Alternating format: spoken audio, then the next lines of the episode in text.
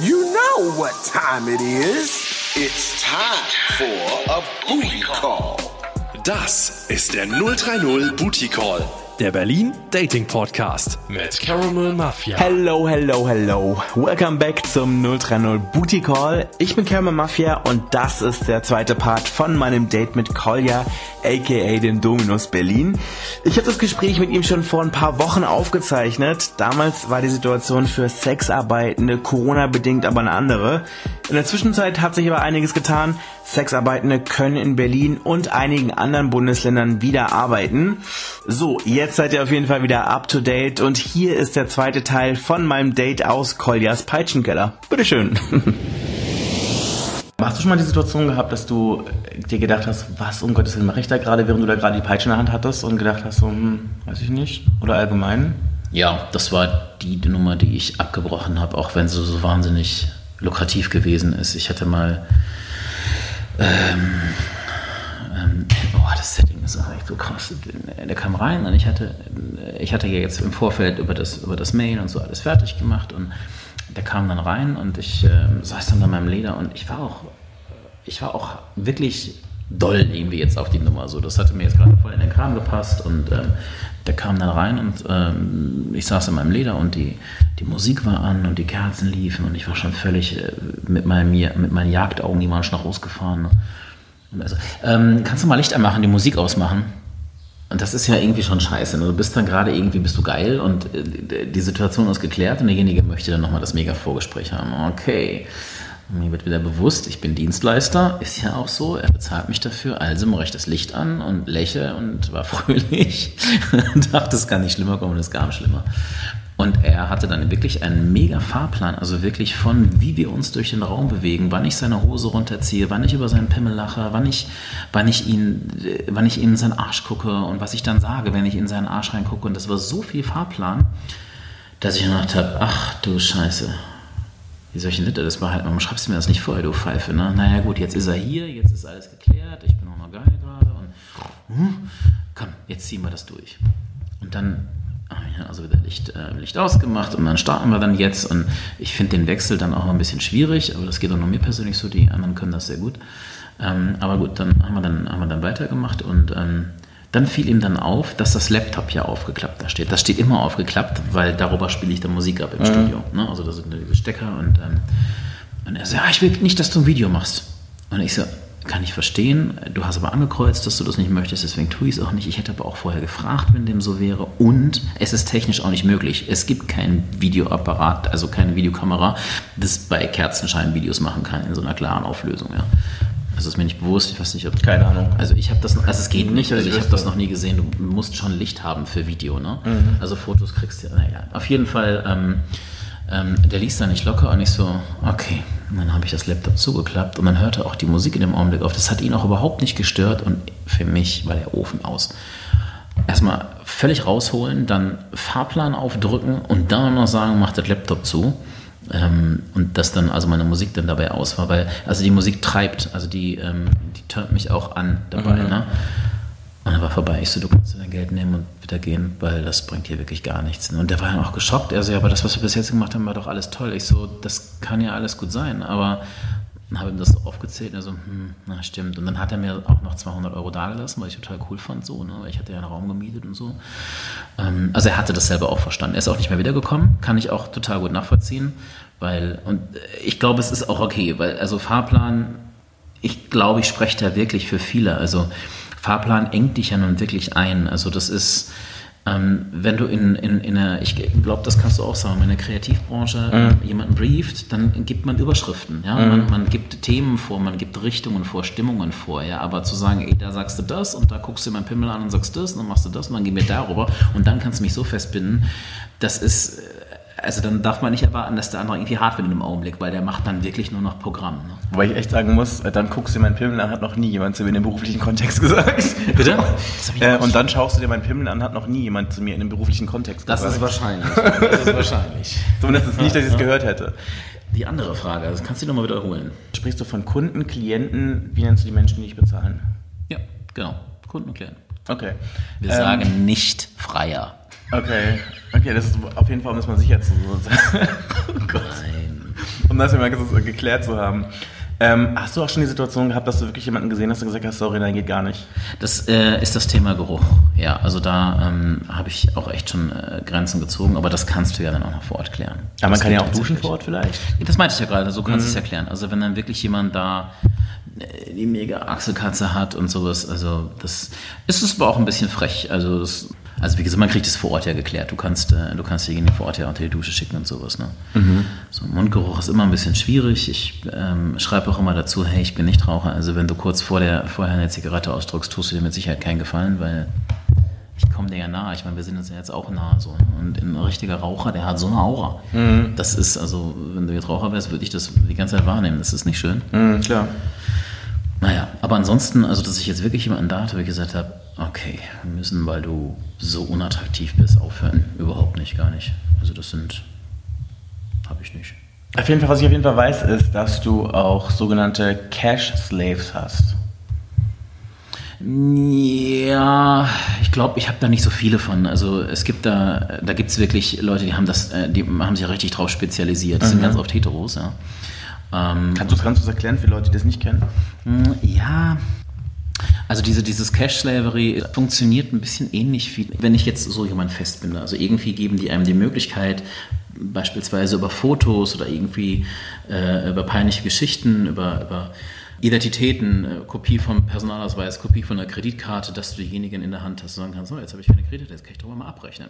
Mhm. Der hat das dann in dem Moment, wo er es gemacht hat, ist genauso wie als wenn er zu mir ins Domina-Studio kommt und sich dann da ans Kreuz fesseln lässt, ja, der ist ausgeliefert. Mhm. Und das ist der, ist der gleiche Effekt. Also und dann sagt man so, ja, was zahlst du dafür, dass ich das nicht mache und sowas? Und äh, soll ich auf, ich könnte ja mal auf, deine, auf, meiner Webseite, könnte ich jetzt mal deinen Personalausweis dahin halten, sagen, was du für eine kleine Schlampe bist und und ähm, dieser, dieser Würgegriff, der da sozusagen entsteht, ne, das ist mhm. für die, ja, total, erleben die total positiv. Da muss man leider natürlich auch sagen, das ist Das ist ja ein ganz schmaler Grad auch irgendwie, oder? Weil ich könnte mir gut vorstellen, dass es irgendwelche Leute gibt, die sich da drauf einkeulen irgendwie in dem Moment ne, hm. bei sich zu Hause und danach dann denken, ach nee, aber die 200 Euro will ich wieder zurückhaben und dann irgendwie behaupten, dass du die bedrohen würdest oder keine Ahnung oder die Person halt irgendwie, weißt du, ich meine? Wie, wie kann man denn dagegen da irgendwie vorgehen? Also es ist leider ist das eine ganz, ganz, ganz, ganz blöde Grauzone irgendwie. Ähm, man hat da nicht so viel Handhabe. Das, das Problem ist, dass sich die Gerichte da gerne raushalten. Mhm. Und ähm, also Polizei und Staatsanwalt finden nicht so richtig schick, sich in BDSM-Geschichten rein zu manövrieren. Ja? Ich habe das neulich auch nochmal für eine Kolumne auch nochmal recherchiert. Sollte irgendjemand zu dem Thema Informationen haben, ich würde mich darüber freuen. Bisher basiert es auf Kunden und für das, was ich im Internet rausgefunden habe. Also man will sich da nicht reinmischen. Ja? Also wenn wir jetzt eine BDSM-Beziehung haben und du sagst, ey, nur alles unter uns beiden, bitte keine anderen, und ich dann jetzt hier mal ein paar Leute reinhole, die ich gefesselt habe und dich von anderen Leuten durchvögeln lasse und du jetzt zur Polizei gehst und sagst, das war aber die Grenze, das durften wir nicht. Das hat er jetzt trotzdem gemacht. Jetzt die ganzen Typen haben mich alle gevögelt, mimimi, mimi. Also, sie haben eine BDSM-Beziehung gehabt und der ist über die Grenze gegangen, ja. Also das hat eine ganz andere Wertung, als wenn wir bei dem Paar sind und äh, du zur Polizei gehst und sagst, boah, wir haben uns gestritten und der hat mich geprügelt und äh, hier, es tut mir alles weh. Ne? Da erfährst du einen ganz anderen Schutz, weil die sich da nicht reinhängen wollen. Ja? Also mhm. die wollen nicht da in die Details gehen, weil das ist super schwierig. Wer hat was, wie, wo, wann gesagt, ist schwer. Also gerne lasse ich mich, lasse ich mich vom Gegenteil bekehren, weil ich da ja jetzt keine Erfahrung mit habe. So, ähm, und um, um das auf das Cash Slavery wieder zurückzukommen, auch da ist einfach, das ist so eine Grauzone. Also wo beginnt die Leistung, wo hört die Leistung auf? Auf der einen Seite ist es erregend, irgendwann hört es dann bei dem anderen auf, erregend zu sein. Wie weit kann man da gehen? Mhm. Das, das ist so eine riesen Grauzone. Wer will denn da jetzt noch die Grenze finden? Ja? Solche Sachen, äh, mir, ist das, mir ist das nicht bekannt, also dass, dass die sich da viel fetzen. Also das mhm. ist, mir ist bekannt, dass natürlich manche den Bogen überziehen und dann wirklich bis zum Get-No rausholen.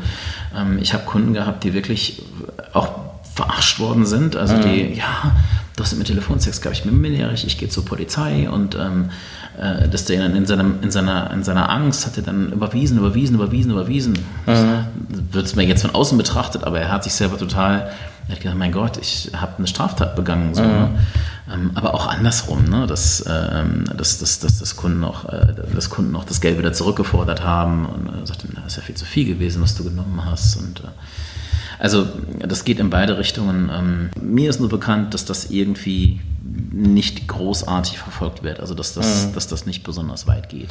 Also mir war jetzt nicht bewusst, dass das im Grunde mit so einem Rattenschwanz kommt. Ich dachte eigentlich, dass unter Cash Slavery, dass das eigentlich schon reichen würde, wenn einfach Leute diesen Fetisch haben, jemandem finanziell zu unterstützen oder jemandem einfach Geld zu geben. Ja, das ist kein Cash Slavery, das ist ja eher so ein Cash Worship, also, würde ich jetzt vielleicht Genau, vielleicht dann eher so, nachdem, ja. nachdem, also von der Definition habe ich mir das eher so vorgestellt. Aber das ist ja, das ist ja eher so ein äh, Worshipping, ne? Also das, das habe ich tatsächlich sehr, sehr viel. Darauf wolltest du hinaus. Okay, mhm. das ist was anderes. Also das mag jetzt ein bisschen überzogen sein, aber ich glaube, wir haben das alle. Also wenn du jemandem etwas schenkst, freust du dich ja auch. Mhm. Es gibt einem ja was. Das ist bei denen dann noch ein bisschen mehr, weil die natürlich, wenn du da irgendwie, wenn du jemanden hast, den du toll findest und der dich berührt, der deine, deine Sehnsüchte irgendwie bedient, dem jetzt was, was Gutes zu tun, dem was schenken, dass er sich, dass er seine Freude hat, das gibt dir so viel zurück.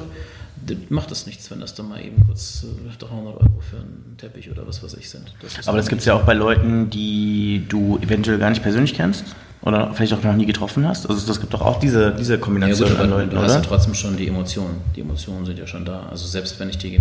Ja, das gibt es. Das, ich habe ähm, Menschen, die ähm, mir Gutes tun, obwohl ich sie noch nie gesehen habe. Eine ganze Menge sogar. Es, gab, es gab sogar Geschenke, die ich bekommen habe, wo ich nie zurückverfolgt habe, von wem das war. Ganz oft ganz am Anfang gab's, hatte, hatte ich irgendwann gehabt, der ständig bei Amazon Gutscheine geschickt hat. Dann habe ich bei Amazon angerufen, so, sagen Sie mal, kann ich damit das überhaupt einkaufen? Ich weiß nicht, von wo die kommen, aber eben, ja, ja, also ich, das kann ich sehen, Sie können damit kaufen. Das ist bis heute nicht, keine Ahnung. Mhm. Also, aber was steckst du, was denkst du, was steckt da dahinter?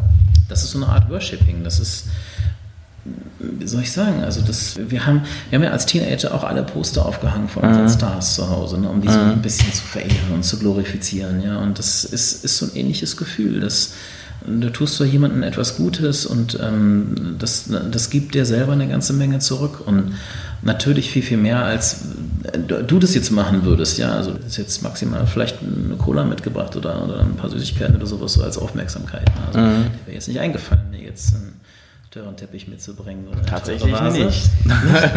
ähm, weil du jetzt mir gesagt hättest, pff, so viel Geld jetzt, also wir wollten doch hier einen gute Call machen und äh, mhm. war dann auch, ja. ja. Aber ähm, bei denen ist es dann natürlich dadurch, dass das für die eine ganz andere Gewichtung hat, passt das natürlich völlig ins Bild. Ne? Also wenn du, wenn du dieses, dieses Gefühl hast, boah, es ist eine Art Gott, die Person halt, ne? dann macht es natürlich Sinn, da auch so, so eine gewisse Anbetung da irgendwie reinzubringen. Ne? Mhm. Finde ich durchaus logisch. Ist natürlich auch schön, also hat, hat ganz praktische Effekte. Ja, da wollte ich mich gerade auch noch drauf hinauskommen. Ich habe nämlich deine Wunschliste bei Amazon angeschaut ja. und war überrascht, weil du halt lauter so Sachen hattest, bei denen ich mich halt gefragt habe, so Unterwäsche war das, glaube ich? Ja, Unterwäsche. Also die Gesichtsmaske und so eine Kuscheldecke und so ein Teppich. Naja, diese Gesichtsdinger, die sind so wahnsinnig teuer. Ich war halt echt überrascht, weil ich keine Ahnung, gedacht habe, dass du dann so Sachen hast, die halt wirklich so in diese Forschung, die viele Leute vielleicht haben könnten, von dieser diffusen Hypermaskulinität, wie beispielsweise eine Bohrmaschine oder was weiß ich was. Mhm. Irgendwelche Sachen in diese Richtung, dass sie dass ja, das dann irgendwie verbinden. Motorrad oder sowas. Genau, genau. Nee, ich habe kein Motorrad, ich fahre BVG. Also sprichwörtlich, ich bin das ja jetzt nicht. Also ähm, und ich finde es auch blöd, irgendwas darzustellen, was ich nicht bin. Also ich, äh, ich kann wirklich sehr, sehr gut diese BDSM-Spiele mitmachen. Ich fühle das auch und mir gefällt es auch, aber ich sitze deswegen nicht auf einem Motorrad. Äh, deswegen ist es Quatsch. Und äh, die Leute, die das gut finden, die sollen dann auch den Motorradfahrer suchen. Also ich denke, dass das schon auch gerade für unseren Beruf auch sehr wichtig ist, dass man dann schon bei sich selber bleibt. Und nochmal, also du hast jetzt zum Beispiel gerade, weil du gesagt hast, so, naja, du meintest ja, die, die machen das, um das für sich jetzt wieder was zurückzubekommen, indem sie zum Beispiel Spielzeuge oder sowas schenken. Also zum Beispiel ähm, eine Peitsche, weil sie hoffen, dass das für sich wieder mhm. eine Gegenwirkung hat und sowas. Ne? Nee, das ist ganz, ganz selten. Also die Geschenke, die ich bekomme, das ist wirklich alles nur ein, hey, ich wollte dir was, wollte dir was Gutes tun. Also eine Aufmerksamkeit quasi. Total. Und deswegen ist da auch wirklich drin eine das sind so, so Konzentrate, so, so eine Gesichtsmaske. Ich habe auch eine Kuscheldecke da drin gehabt und was weiß ich nicht, also weil ich gerade eine Decke gebraucht habe einfach. Mhm. Und ähm, so einen Teppich hatte ich jetzt, den, den da vorne. Der da Aber ist es dann auch so, dass du manchmal so die Geburtstagsgeschenke von deinen Freunden so bekommst, indem du quasi sagst, okay, also der Harry hat, was weiß ich was, im November Geburtstag, der wünsche ich das und das, setze ich mal auf die Liste drauf oder keine Ahnung, machst du solche Sachen auch? Nö, das mache ich nicht. Also Nee, im Gegenteil. Also ich glaube, das fände ich irgendwie ein bisschen blöd. Also was natürlich passiert, ich, ich liebe ja Pommery-Champagner und den trinke ich logischerweise nie alleine. Also mhm. mit dem gehe ich natürlich unterm Arm auch mal woanders hin oder trinke den halt hier mit jemandem zusammen. Ne? Mhm. Also das findet schon statt, aber ansonsten sind die Sachen wirklich nur für mich. Okay. Jetzt eine Sache, die mir schon auch die ganze Zeit unter den Nägeln brennt. Wie ist das, wenn jemand zu dir kommt? Ich ziehe jetzt mal so eine Parallele zwischen einer Session bei dir und einem Pornofilm, ja? Das ist ja meistens, so Pornofilme ja meistens immer irgendwie so eine Geschichte verfolgen, im Sinne von, dass da irgendwie ein Konflikt entsteht. Zumindest, dass da irgendwas ist, was ja quasi dir in der Situation auch die Kraft und auch die Berechtigung irgendwie gibt, dass du die Person bestrafen kannst oder sie züchtigst oder keine Ahnung. Ich meine, es wird ja nicht so sein, dass sie die Tür öffnen und du den zack einfach mal eine Backpfeife einfach so ohne irgendwelche Storyline oder ohne irgendeinen Grund oder irgendwas gibst. Wie ist das denn da normalerweise? Also es hat ja meistens schon Leute, die wirklich zur Begrüßung einen Schlag ins Gesicht haben wollen, dann sagen sie es auch. Also mir würde das jetzt im, mir würde das jetzt spontan so nicht einfallen, weil ich muss ja auch erstmal rausfinden, wo bin ich da bei dem anderen. Das finde ich nicht, indem ich dem spontanen in die Fresse haue. Also mhm. ist kann gut sein, dass der, oh, der hat voll, so, das kann aber auch sein, also du spinnst ja, wollen sich umdrehen und gehen. Also das ist Quatsch. Also so, ich, ich glaube, das ist das unprofessionellste Vorgehen überhaupt. Ja. Also ist es dann vielleicht dann wirklich so, dass man es an sowas dann festmacht, wie zum Beispiel in meinem Fall, als ich eine Verspätung hatte? Natürlich kannst du, du kannst, kannst du etwas nehmen und, und aufnehmen. Der Punkt ist ja, du musst ja, musst ja gucken, okay, was, was passiert denn auch gegenüber? Mhm. Also auch wenn ich natürlich jetzt so der, meine Sexualität im, Mittel, im Mittelpunkt steht, officially, ist natürlich die Sexualität von dem anderen eigentlich im Kern. Ich, ich bin da ja Dienstleister. Das heißt, ich will dann schon mal rausfinden, so wenn ich jetzt zum Beispiel sage, gibt eine Strafe und wenn derjenige zum Beispiel gar nicht darauf reagiert, du hast zum Beispiel jetzt ganz oft immer gelächelt und, hm, und, hm, und irgendwie was gemacht, so, dann nimmt man das natürlich auf und spielt dann irgendwie damit. Mhm. Ne? Aber dann spielt man, wenn derjenige gar nicht darauf reagiert, weißt du, okay, das lassen wir mal besser bleiben und gehen, mhm. gehen einen anderen Weg. Also das geht am Anfang tatsächlich eher was ausprobieren. Und an alle da draußen, die bisher noch so gar nicht mit BDSM, fangt langsam an. Also macht nicht den Fehler und ey, lieber im Zweifel einmal mehr draufhauen und ganz krass maskulin und geil wirken. Langsam anfangen, steigern. Ja, wenn man irgendwie, wenn man irgendwas langsam macht und man irgendwie merkt, man erreicht bei dem anderen nichts, fester werden kannst du ja immer noch, ja. Mhm. Aber wenn du richtig doll zugehauen hast, oder das Beispiel, was du gerade gesagt hast, also begrüße mal in die Fresse hauen, ja. Ganz ehrlich, also stell dir mal vor, du hast jetzt irgendwie so einen ganz subtilen Wunsch und du machst das jetzt und dann fängt da jemand so an, weil er so, ja, ich habe gedacht, das ist bestimmt eine coole Idee. Mhm dann kotzt du dem ja auch danach ins Gesicht, ja, weil du sagst, hey, ich wollte das eigentlich mal so leicht rausfinden und du haust mir in die Fresse. Also. Okay, dann lass uns mal ganz kurz hier anstoßen. Runde 2, jetzt haben wir hier Kaffee ganz stilvoll. Cheers. Cheers. Mm. Eine Sache, die viele Leute, glaube ich, auch zusammenbringen in ihren Köpfen, sei es mal dahingestellt, ob es wirklich realistisch ist oder nicht, ist, glaube ich, bei was harten Sex angeht, in der Vorstellung von vielen Menschen ganz oft auch Drogen. Ist das ein Thema?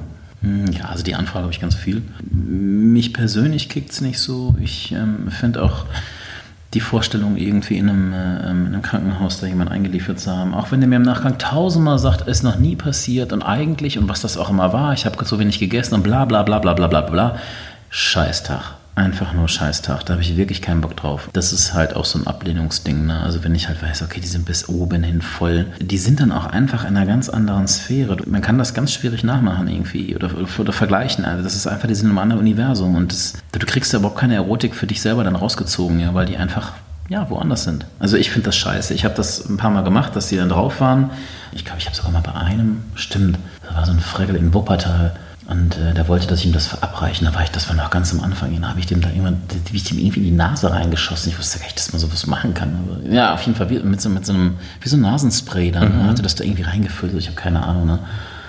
Und dann habe ich ihm das irgendwie immer gegeben. Also jetzt rückwirkend betrachtet, oh mein Gott. Irgendwie creepy, ne? Total. Also ich, also ich, äh, totaler Schwachsinn. Also ich, ich habe Verständnis dafür, es ist einfach nur nichts für mich. Also ich kann das nachvollziehen, dass man einen Rauschzustand gut findet. Ich kann auch das nachvollziehen, dass man sagt, so ich bin ausgeliefert und ich bekomme das, ich werde gezwungen, das zu tun. Ähm, so, das kann ich alles nachvollziehen. Ich möchte einfach nur die Verantwortung da nicht übernehmen. Das finde ich mhm. scheiße. Ja. Wie ist es so, Poppers? Also das ist tatsächlich das Einzige, dem ich da mal dann einer mal fröne, aber das dann tatsächlich auch wieder nur mal im privaten Bereich. Also im Job will ich echt völlig Kontrolle haben irgendwie und das schiebt dich ja ein bisschen raus und das ist nicht so gut. Also da bin ich schon eher klar. Aber wenn jetzt die anderen äh, gerne mal was Poppers oder auch was Poppers mitbringen und sowas. Also das ist halt, das ist überschaubar. Das ist vom Schwierigkeitsgrad her für mich so ein bisschen wie Alkohol, ne? Also, oder vielleicht sogar noch ein bisschen besser berechenbar. Ne? Also selbst mhm. wenn die Leute dann umkippen, was dann auch schon wirklich sehr häufig vorgekommen ist, du, dann gibst du, machst du da einen Klatsch ins Gesicht und dann sind die auch schon wieder da. Mhm. Also es funktioniert schon. Aber ich muss ganz ehrlich sagen, ich habe in den letzten Jahren immer weniger Leute, die Drogen dabei spannend finden. Das ist auch ganz gut so, weil du natürlich auch so ein bisschen äh, Respekt auch dann davor bekommst. Ne? Ja.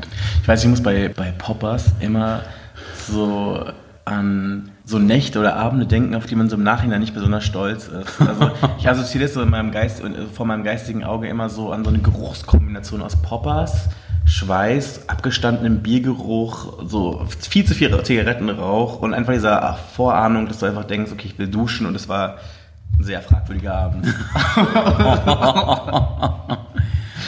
Karamell, du lässt dir jetzt gerade Einblicke hier okay. zu. Also, ja. Was ist denn da passiert? mal. Nee, oder halt auch zum Beispiel, bei Papas weiß ich auch noch so, ich finde immer diese, diese Geruchsassoziation immer so ein bisschen upturn, ne? Mm, nein, der Geruch ist scheiße, ja. Also, ich weiß noch, ich hab vor Jahren. Das ist, glaube ich, auch, also wie gesagt, diese beiden Stories, die ich so erzählt habe. Ich habe ja gesagt schon immer so hier im Podcast noch allgemein, dass ich das nicht so gerne mag. Zum Beispiel A, so Sexdates, A, nicht ganz so meins meistens und B, vor allem nicht bei mir zu Hause. Und ich glaube, dass das dem Ganzen da irgendwie so ein bisschen, dass das das Ganze so unterstrichen hat auch. Ne? Also zum Beispiel, ich kann mich noch erinnern, vor Jahren war mal so ein Typ bei mir zu Hause und der ist halt den ganzen Abend an seiner Poppersflasche gehangen. Mhm. Und du hattest so das Gefühl, musst du mich jetzt hier irgendwie geil schniefen oder was ist da los? Ne? Mhm. Und dann habe ich auch diesen Geruch nicht mehr aus meiner Wohnung rausbekommen. So, ne? Und der Typ, mm. ich weiß noch, der ist mit einer ziemlich vollen Flasche gekommen und als er gegangen ist, war die eigentlich schon fast wieder leer und hat die dann bei mir sogar weggeschmissen. Die Dinger halten mir Und ich hatte wirklich Kopfschmerzen des Todes. Also, also ich, ich glaube, also da ist es halt auch wieder das, ich glaube, das müssen schon beide gut finden. Ne? Mhm. Also nur einer irgendwie. Äh, also das ist auch nicht so der Knaller. Wie bei vielen sexuellen Praktiken, ne? Das, das stimmt. Müssen schon beide gut finden. Also den Gefallen kann man einem, glaube ich, im gewissen kleinen Rahmen tun, aber basically sollten das irgendwie beide gut finden.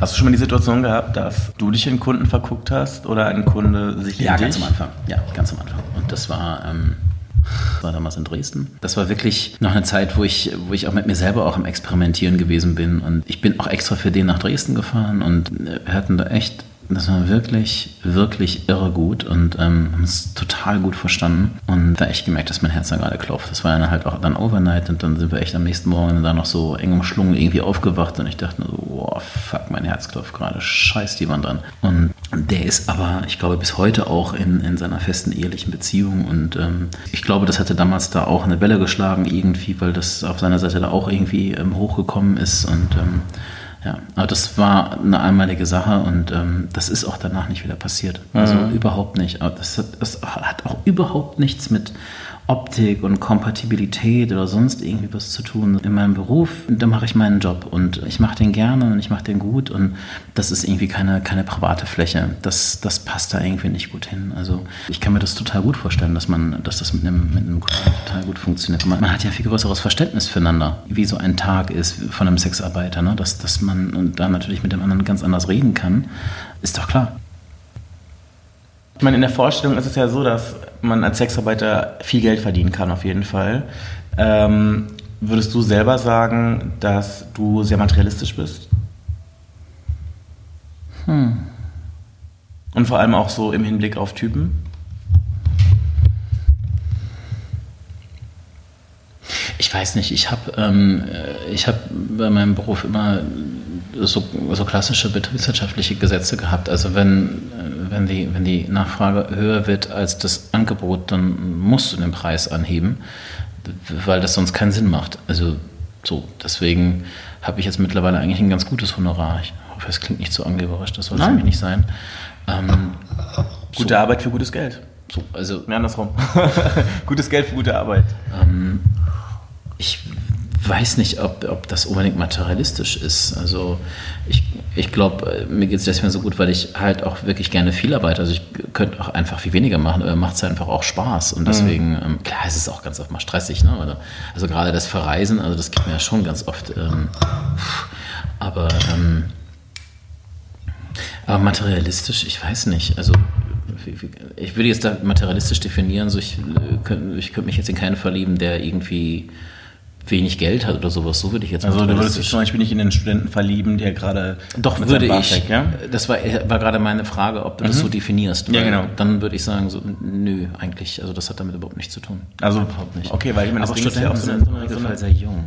Naja, also es gibt ja Das alles, ist ein ne? Problem. Das ist ein Problem. Also ich habe da eher ein Altersproblem. Also minus zehn Jahre. Das Also ich habe ja mit 27 zum Beispiel noch studiert, so beziehungsweise angefangen, so, ne? Ja, das ist so jung. Und ähm, ja, ich rede jetzt, nicht- äh, aber es gibt auch Leute, die durchaus älter sind. Also zum Beispiel mein bester Kumpel ist 40 und studiert jetzt, ne? Also es gibt ja alles Ja, ja, Mögliche ja, so, ne? recht, klar. Ähm, aber das ist dann natürlich auch so eine Frage von Lifestyle. Also ich kann mich zum Beispiel erinnern, ich habe während ich studiert habe so einen Typen gedatet, der Arzt war. Und der hatte auf jeden Fall Kohle. Und Mhm. ja. da war halt wirklich so ein richtiger Culture Clash, wo du dann halt selber, weil zum Beispiel, ich bin zum Beispiel so jemand, ich hätte keinen Bock drauf, dass mich mein Typ da regelrecht aushält oder irgendwie für alles bezahlen muss, was wir zusammen machen. Und das Ding ist ja gerade vor allem am Anfang einer Beziehung macht man ja sehr viele Sachen, die man vielleicht so alleine nicht machen würde, die ja natürlich auch irgendwie pricey sind. Und da willst du ja, ja quasi auch irgendwie, dass man sich da irgendwie abwechselt oder Ach. Karamell, weißt du, ich finde, also, man ist, ich, ich finde, du bist materialistisch, wenn du das so sagst. Also, weißt du, ich finde, eine Beziehung, die setzt sich aus so vielen Komponenten zusammen. Es ist alles immer ständig ein Geben und ein Nehmen, ja. Und der eine hat dann irgendwie die schöne Brustmuskulatur, der andere hat dafür einen langen Ding-Dong. Und, weißt du, das ist, jeder bringt irgendwie was mit. Und ähm, natürlich kann man das alles jetzt aufrechnen und gucken, ob man unterm Strich schön im Balanceakt irgendwie ist. Vielleicht ist auch einfach ein Ungleichgewicht da. Und in meiner Erfahrung ist auch über die Beziehung hinweg, also wenn man länger zusammen sind, dann verschieben sich diese, äh, verschiebt sich das dann auch mal wieder. Dann ist, dann gibt der eine eben ein bisschen mehr oder hat etwas mehr als der andere. Und ob das dann Geld ist, Optik ist, Einfluss ist, Popularität ist, Freunde ist, Beruf, äh, das ist ja alles egal. Also das ist, mal hat der eine ein bisschen mehr, mal der andere. Es ist sowieso nie in einer völligen Balance. Es darf natürlich auch nicht eine Disbalance sein, logischerweise. Ne? Also Genau, wenn es das komplett eine Disbalance ist, ist es was genau. anderes. Aber ich glaube, dass eine Beziehung sich aus so vielen Faktoren zusammensetzt, dass man, also Geld ist doch wirklich nur eine ganz, ein, es ist nur eine einzige Komponente. Also das finde ich tatsächlich super, super wenig. Also, also das wäre mir jetzt persönlich wirklich zu flach, also oder zu, zu, zu, zu, zu kurz gedacht irgendwie, ja. Ähm, Also ich, ich erkenne die Problematik ich verstehe das. Ne? Also meine letzte Beziehung war ja auch 20 Jahre jünger, leider. Fehler mache ich nicht nochmal. Aber ähm, da war das dann natürlich auch so, dass ich natürlich viel, viel mehr bezahlt habe und sowas. Ne? Aber das, ich habe das überhaupt nicht gespürt irgendwie. Klar kann das der andere spüren, ne? aber ähm, ich habe das nicht so wahrgenommen, dass ich jetzt so, ich bin jetzt Ja, aber ich, aber ich glaube, dass es vielleicht ganz oft eher das Problem für die andere Person ist, dass die sich irgendwie schlecht fühlt und einfach das Gefühl hat, dass sie irgendwas machen muss, um das Ganze halt, weißt du, ich meine, irgendwie auszugleichen oder dass du dann, wenn du quasi vielleicht Student bist oder keine Ahnung, in welchen finanziellen Verhältnissen du bist, aber halt trotzdem unter der Person gestellt bist, dass du quasi ganz den Druck spürst, irgendwas machen zu müssen, finanziell halt, was du dir eigentlich gar nicht leisten kannst. Jetzt nehmen wir doch einfach mal, jetzt nehmen wir doch einfach mal an, das ist eine Blackbox, das Ganze geben und nehmen und der gibt ihm das und der gibt ihm das für zurück und sowas ist ja eine Blackbox. Es ist ja schwierig, das auch zu betiteln und herauszufinden, wer wem was da gibt. Manche Sachen gibt man sich gar nicht, weil das beide nicht tangiert. So, jetzt sagen wir mal, das ist eine Blackbox. Die Frage ist ja, was kommt hier unten bei raus? Wenn derjenige, der viel Geld hat, sich glücklich ist mit dem anderen, sagt, boah, ich finde das voll schön, dir was zu geben, wo wir gerade auch schon mal bei diesem Worshipping-Thema sind, ja, und sagt so, ich finde das doch schön, also mir gibt es doch was. Das ist bei dem 20-Jährigen auch gewesen, ich finde das dann auch schön und der konnte es auch annehmen, ich glaube, weil er auch irgendwie gesagt hat, naja, ich bin ja in Summe auch glücklich und, und das ist gut so, ne? Das reicht. Das reicht.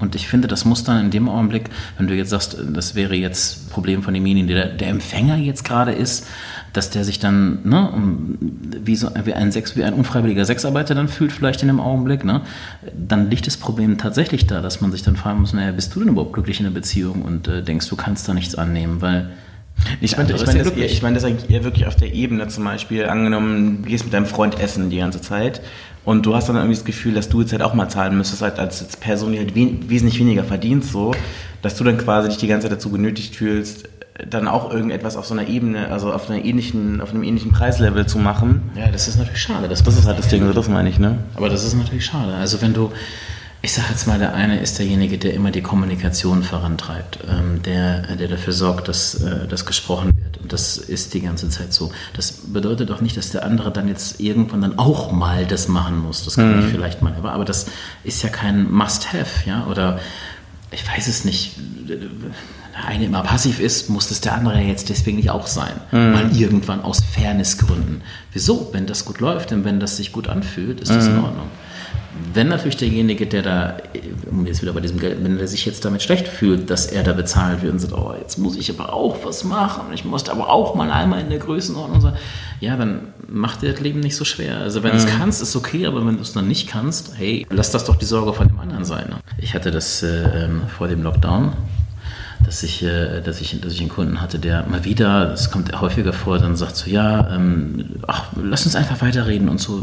Ja, mir ist, glaube ich, gerade gar nicht so danach und das Geld bleibt dann logischerweise da. Sagen die aber auch meistens noch für sich doch dabei, ne? Wo ich, dann irgendwie immer, wo ich dann immer denke, so, mein Gott, ist das jetzt fair, das ganze Geld zu nehmen, nur für zusammenzusitzen und zu reden? Ja, das ist es, weil der andere sich wohlfühlt. Und es gibt so viele unterschiedliche Motive für Sexarbeit, und ich glaube auch für Liebesbeziehungen, deswegen, ich bin ja sehr ketzerisch. Also ich sage ja auch, dass, dass du letztendlich auch in der Ehe, ich meine, wie viele ungleichgewichtige Ehen kennst du? Also das war ja ein ganz altes System, dass man sagt, die Frau sieht möglichst gut aus und er verdient möglichst viel Geld. Das war das Modell der 50er Jahre, ja. Das ist ja heute, ist ja verpönt sowas, ne? Heute müssen ja beide gleich gut aussehen, beide gleich viel Geld verdienen, ungefähr gleich alt sein, mimimi, da haben wir irgendwie so ein komisches Balance-Ding irgendwie, ja. Und das ist doch Quatsch. Also das, das, da können ja Ungleichgewichte bestehen, ne?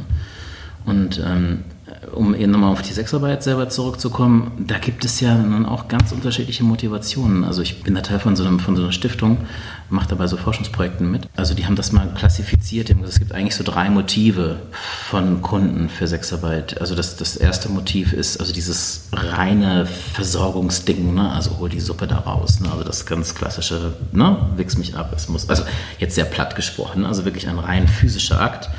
Und dann gibt es die, ähm, die große Gruppe der, ich sage jetzt mal, der Hedonisten. Ja, also die sagen so, boah, ich möchte was erleben, ich möchte mal was Besonderes fühlen, rein raus kenne ich, äh, was, was gibt es noch und äh, wie, wie kann sich Sexualität noch anfühlen? Ich habe so viel gearbeitet, ich möchte jetzt mal was anderes machen. Die, die Sexualität als, als solches erleben wollen und äh, auch in dem Thema dann äh, fortbewegen. Und dann gibt es die dritte Gruppe und äh, das finde ich ist eine wahnsinnig spannende Gruppe.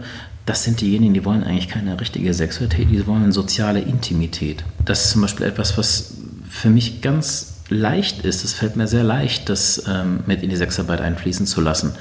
Also, dass du wirklich eine, eine, eine, eine Beziehung zu jemandem aufbaust. Ja? Deswegen sage ich ja, also die Beziehung zu den anderen, zu normalen Partnerschaften, das ist auch fließend. Das, ne? Also man ist immer schnell bei dem, bei dem Strich, ne? Blasen, 50 Euro, zack. Das, nein, also das, das ist fließend äh, zu, und geht durch die ganze Gesellschaft irgendwie durch. Ich finde, man kann das auch ganz schwierig abgrenzen. Genau, und jetzt, um, um, um, um dabei zu bleiben, soziale Intimität, da findet eine ganz andere Leistung statt, ne? wie bei dem jetzt neulich, der gesagt hat, ach, lass uns doch einfach weiterreden und so. Der hat ja heute auch mit mir Kontakt, beziehungsweise ich habe das ja ganz häufig, dass Leute wirklich dann einfach da bleiben, reden weil man eine Nähe haben möchte, weil man über Sexualität sprechen will, vielleicht auch, wenn man das sonst nicht viel mit, mit, mit so vielen Menschen machen kann, ja. Hast du eigentlich schon mal so richtig skurrile Momente auf Arbeit gehabt eigentlich? Also vielleicht sogar mit irgendwelchen eifersüchtigen Partnern der Kunden oder keine Ahnung? Nö. Was ich sehr bizarr finde, ist manchmal bei Frauen, also der, der Partner äh, viel Beschützerinstinkt hat, was die Frau angeht, kann ich auch ein bisschen nachvollziehen. Also ich habe dann auch wirklich dann äh, weibliche Kundinnen, die dann von ihren Männern zur, äh, zum Studio gefahren werden. Die warten dann draußen im Auto. Im, Im, Studio in Duisburg ist es tatsächlich so, dass äh, der Parkplatz direkt vor dem Thronsaal ist. Also wenn du direkt davor stehen würdest und die, die Ohren an die Fenster schalten, würdest du es auch hören. Ja, auf jeden Fall sind die im Parkplatz sozusagen drei Meter Luftlinie entfernt vom Geschehen. Das finde ich immer schon so ein bisschen mhm. bizarr vielleicht. Ähm, Eifersüchteleien Nee, nee, das eigentlich nicht. Das kommt extrem selten vor.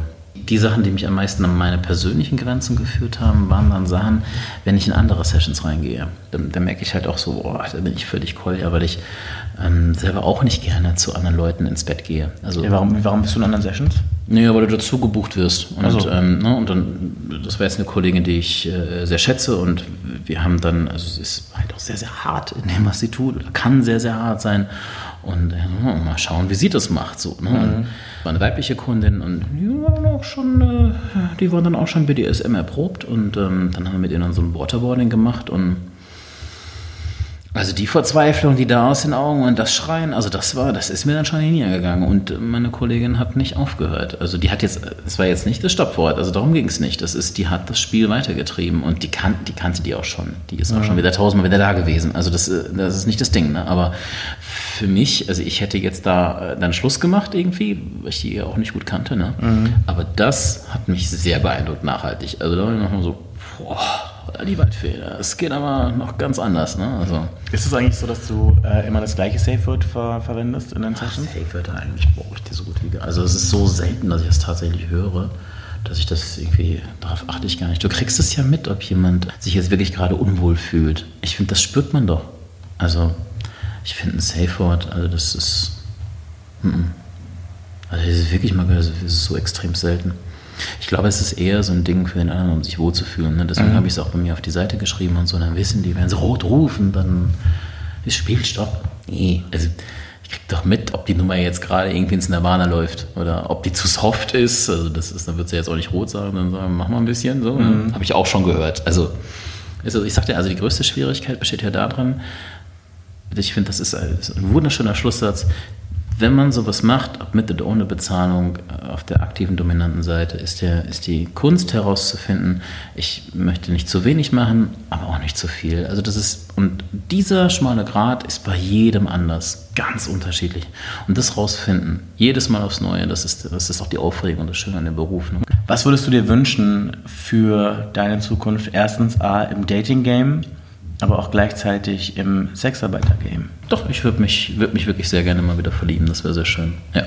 Das fände ich ganz, ganz erstrebenswert. Vom Prinzip her, ich habe ja einen Beruf, der mich, äh, der mich ausfüllt, der super individuell ist und äh, der auch der mir auch wahnsinnig viel Spaß macht. Also ich habe keine direkte Lehre in meinem Leben. Ne? Aber es macht wirklich Spaß, wenn man irgendwie einen Partner an seiner Seite hat. Also ich finde, man kann viel, viel mehr Sachen irgendwie machen und die auch ganz anders irgendwie leben. Und ähm, äh, der Austausch ist sehr schön. Ne? So das ähm, tägliche Miteinander.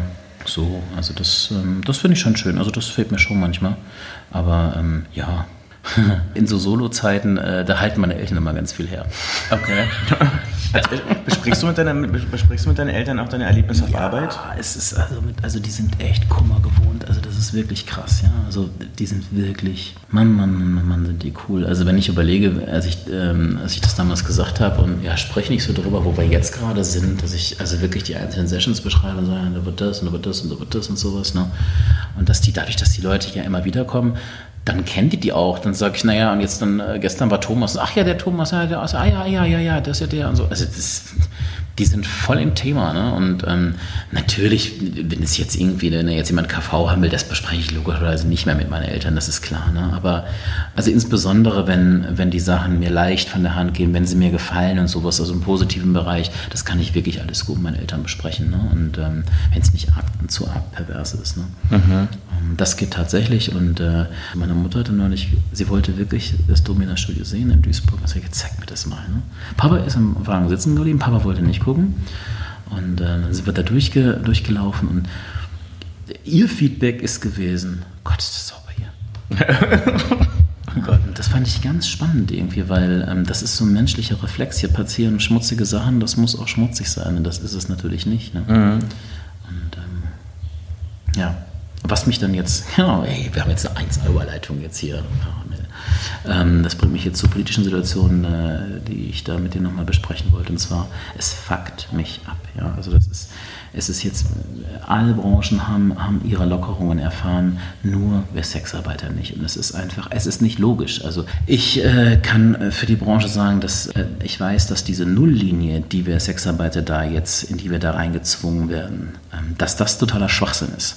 Ja, weil das mag ja sein, dass du als, äh, als Gesellschaft sagen kannst, du kannst eine Schule schließen, weil ähm, wenn du die zumachst, äh, kommt da keiner rein. Das mag sein. Und die Eltern bringen ihre Kinder da auch nicht hin. So, dann ist die zu. Ähm, in der Prostitution sieht das aber nicht so aus. Ja? Und ähm, das ist, ist ja ganz klar, was passiert. Also die Leute machen es jetzt einfach illegal. Das heißt, alles, was vorher in irgendeiner Form kontrolliert gewesen ist, passiert jetzt einfach nur privaten noch weniger kontrolliert.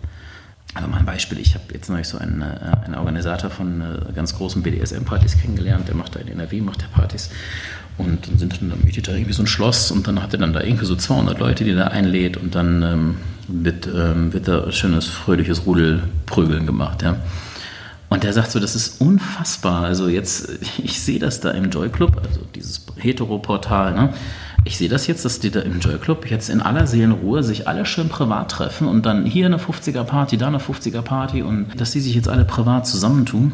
Da ist nichts. Also er ist, ist als offizieller Veranstalter natürlich, muss er mit Zusammenarbeit mit Ordnungsamt und Gesundheitsamt, der hat zum Beispiel so Health Advisor da stehen, also es sind so Gesundheitsberater ab einer gewissen Größenordnung, die mit den Leuten, also es sind so richtige Streetworker. Mhm. Also jetzt, da steht keiner weißen Kittel, sondern einer, der wirklich berät und nicht nur so ein paar Kondome dabei hat, sondern wirklich Leute, die mit den anderen wirklich ins Gespräch kommen, was ja total gut ist. Mhm. Ne?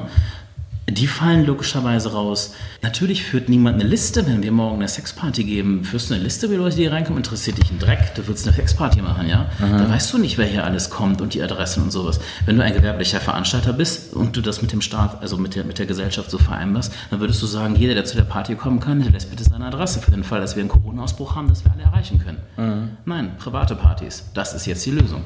Und das lässt sich über alles hinwegziehen. Alle Studios, alle Bordelle müssen geschlossen sein und verdienen einfach gar nichts, wo ich dann sage, warum? Wir haben uns in allen anderen Branchen, sind wir dazu, okay, stückweise. Zuerst konnten wir pro so und so viel Quadratmeter durfte einer stehen im Laden, jetzt sind es so und so viel Quadratmeter. Ich glaube, mittlerweile dürfen, sind Läden sogar, werden schon jetzt von der Maskenpflicht komplett frei, man darf da rumlaufen. Ne? Jeder darf hier mit jedem vögeln in, äh, in Deutschland. Jeder, also das, und wenn einer beieinander für Geld gibt, dann ist es illegal. Also Leute, jetzt ernsthaft. Also das ist doch nur wirklich Quatsch. Ja, das Coronavirus ist da und das wird uns auch noch eine Weile beschäftigen. Aber jetzt zu sagen, na, die Sexarbeiter, das sind diejenigen, die hier die, das Coronavirus verteilen, das ist totaler Schwachsinn. Und ich finde, man muss hingehen und bei so einem Thema auch wirklich, das ist ja ein komplexes Thema und da muss man doch auch eine differenzierte Lösung dann anbieten können. Mhm. Ja, und wenn ich dann einfach höre, ja, wir verbieten das, das ist das Dümmste, was ich machen kann die schalten damit die ganzen Möglichkeiten aus zur Kontrolle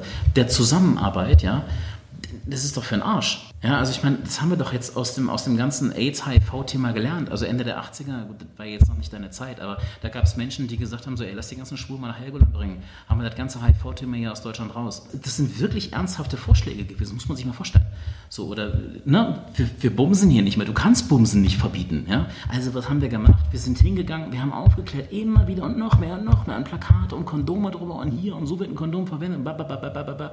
Was wir daraus gelernt haben, ist doch, man braucht einen offenen Umgang Umgang, man muss miteinander reden, man muss sich aufeinander zubewegen. Zu sagen, man darf etwas nicht tun, das führt doch zu gar nichts. Das ist so albern wie die Prohibition in Amerika. Es hat auch zu nichts geführt, gar nichts. Und deswegen, also, das ist ein Punkt, und äh, da werde ich jetzt wirklich so lange kämpfen, bis wir da, äh, bis wir da ein Programm haben, wo wir jetzt zum Beispiel sagen, dass man das zum Beispiel stufenweise aufmachen kann, dass man hingeht und sagt, naja, jetzt dürft ihr halt die, die ihren Namen und ihre Adresse öffentlich, die dürfen, dürfen jetzt zu euch kommen, als Beispiel. Oder dass man sagt, es kommt nur einer pro Tag. Wenn ich dann drei Tage später merke, ich habe Corona, dann brauche ich nur drei Menschen oder habe dann nur drei Menschen infiziert. Ja? Oder die kommen, haben was, was ich, die Corona-App. Ähm, Hygienemaßnahmen, dass die, die kommen, die müssen sich alle duschen und was weiß ich nicht. Also du hast ja dann noch irgendwelche Möglichkeiten. Jetzt haben wir gerade keine. Und wer mir jetzt erzählt, dass hier keine Prostitution stattfindet, also da lache ich. Also es mag ja sein, vielleicht Ende März, ja, wo wir alle aufgeschreckt zu Hause gewesen sind. Ne? Aber jetzt ist Juli und die Fallzahlen sind so niedrig und alles vögelt hier in der Stadt.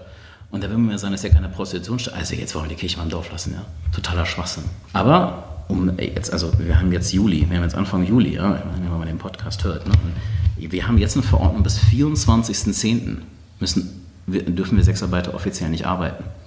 Und das wird auch finanziell ja auch, glaube ich, für sehr viele Leute sehr, sehr eng. Wenn nicht sogar eine Katastrophe.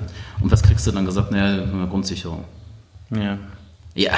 Das ist halt auch das Ding, ne? Es ist natürlich schön, dass es das gibt. Ich, jetzt würden vielleicht manche sagen, ey, jetzt leihen die aber auf hohem Niveau. Äh, ja, weil wir vorher auch andere Einkommen hatten. Also das ist, das ist, wir haben ja nicht gerade ein Hartz-IV-Ding erwirtschaftet. Also das, da kann man schon schöne Summen bei erwirtschaften. Also das ist nicht so leicht zu sagen, so die Grundsicherung, Thema erledigt. Das ist schon eine Schweinerei. Das Problem einfach bei der ganzen Sache ist immer wieder das Gleiche bei Sexarbeitern. Wir haben keine Lobby. Das ist ein großes Problem. Wow. Das ist auf jeden Fall ein, ein ziemlich ernstzunehmendes Problem, was wir auf jeden Fall haben. Und äh, da kann man auf jeden Fall wirklich noch hoffen, dass die Politik da auch die Sexarbeiter auch ein bisschen an die Hand nimmt und auch unterstützt, so weil das zeigt halt wirklich, dass dieser Satz, der ja Anfang der Pandemie ja immer genutzt wurde, wo es ja hieß, niemand soll zurückgelassen werden, dass das ja nicht der Fall ist, dass das ja nicht wirklich eingehalten wird. Richtig, richtig. Also diese, diese, diese, diese Förderungsding, das haben äh, die Kollegen auch, auch ich habe das bekommen. Ähm, aber logischerweise ist das äh, im Verhältnis jetzt zu den Monaten, wir reden ja jetzt von vier Monaten, ähm, dann ist das schon ein Tropfen auf den heißen Stein. Mhm. Ja, und ich lebe jetzt von meinen Ersparnissen und jetzt, wenn wir da draußen noch die Fallzahlen hätten von Ende März, okay, würde ich ja jetzt verstehen, aber nicht bei den Fallzahlen, schon gar nicht, wenn ich sehe, dass alle anderen Branchen auch erfahren. Das macht wirklich keinen Sinn. Das ist Angst und das ist dieser Reflex, von dem ich vorhin erzählt habe. Ne? Man denkt so, oh, das Domina-Studio, das ist dreckig da drin und oh. das sind so Vorstellungen, dass also du hast wirklich auch in einem Laufhaus, ja, also selbst da, die, die, Kunden wollen sie auch nicht sehen, also das passiert mal, ja, dass die sich mal weglaufen, aber auch da kannst du, nochmal, du kannst mit solchen Betreibern, kannst du, kannst du organisieren, dass die Leute da alleine langlaufen, das funktioniert. In den ganzen Studios, wo ich arbeite, achtet man ganz peinlich darauf, dass die Leute sich nicht sehen, weil die wollen das nicht. Ach, Erwin, bist du heute auch hier? Ja, lässt dir auch den Arsch versuchen. Logischerweise wollen die Leute sich nicht sehen, deswegen achtet man darauf, ja. So, und ähm, es gibt tausende von Möglichkeiten, die man da hat. Aber zumachen ist das Dümmste, was man tun kann in dem Moment. Da hast du auf jeden Fall recht. Dann vielen Dank, Kolja, dass du den Nachmittag mit mir äh, verbracht hast. Ja, jetzt war schon richtig das hat, oh, das ist sogar schon Abend jetzt mittlerweile. Ne? Das war sehr schön. Und wir hören uns. Auf jeden Fall. You know what time it is. It's time for a booty call. Das ist der 030 Booty Call, der Berlin Dating Podcast mit Caramel Mafia.